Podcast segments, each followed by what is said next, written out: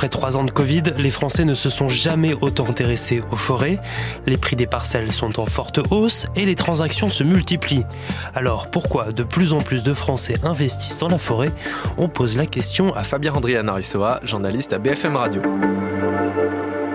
La forêt, contrairement à ce qu'on pourrait penser, en France, elle est détenue à 75% par des propriétaires privés. Le domaine public, ce n'est pas du tout la norme.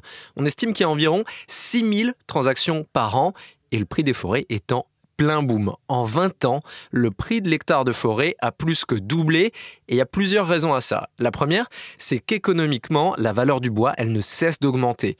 Avec la guerre en Ukraine, l'arrêt des importations de bois de construction russe a créé une pénurie, donc les prix ont monté. Vous l'avez sûrement constaté si vous avez eu des travaux à faire chez vous. Mais il y a plein d'autres domaines dans lesquels le bois est utilisé, comme le papier par exemple, et là encore les prix ont explosé. Et puis le secteur de l'énergie, de plus en plus de particuliers se tournent vers les poêles à bois ou les chaudières à granulés. Pour toutes ces raisons-là, des gens investissent dans le bois parce qu'on est dans une situation de pénurie et que ça peut devenir un bon investissement. Et il y a d'autres raisons pour lesquelles les particuliers investissent dans les forêts? Oui, quasiment des raisons opposées, c'est-à-dire de protection de l'environnement, avec l'été caniculaire de 2022 dû au réchauffement climatique, et qui sera en fait un été dans la norme de ce qu'on vivra d'ici 2050. Beaucoup de gens ont pris conscience que les forêts étaient nos meilleurs alliés dans la lutte contre le réchauffement climatique, puisqu'ils sont des puits de carbone.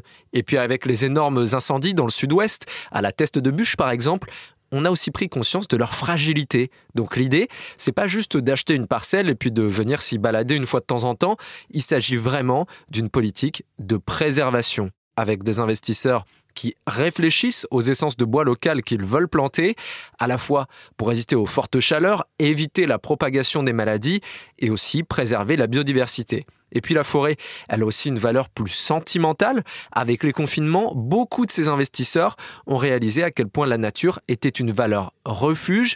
Ils sont aussi nombreux parmi tous les gens qui ont investi à dire vouloir léguer un patrimoine vivant à leurs enfants. Alors comment on fait si on veut investir dans une forêt? Pour lever un certain nombre de barrières à l'entrée, comme le coût ou pas mal de questions réglementaires, les particuliers investissent plutôt à travers les groupements forestiers. En fait, c'est un peu le même principe qu'une SIC dans l'immobilier, une société civile immobilière. Chacun prend des parts sociales dans la société. La société est gérée bénévolement par un sociétaire avec l'appui d'experts de la sylviculture. Et les associés, eh bien, ils s'engagent à garder leur part au moins 5 ans voire 8, s'ils veulent profiter des avantages fiscaux.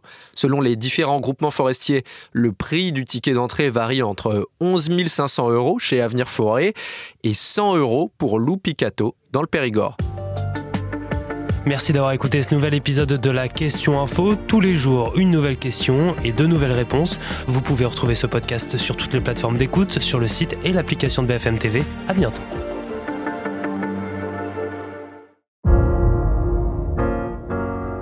Vous avez aimé écouter la question info? Alors découvrez le titre à la une, le nouveau podcast quotidien de BFM TV. Les grands récits de l'actualité, des témoignages intimes, c'est tous les soirs sur vos plateformes préférées. À bientôt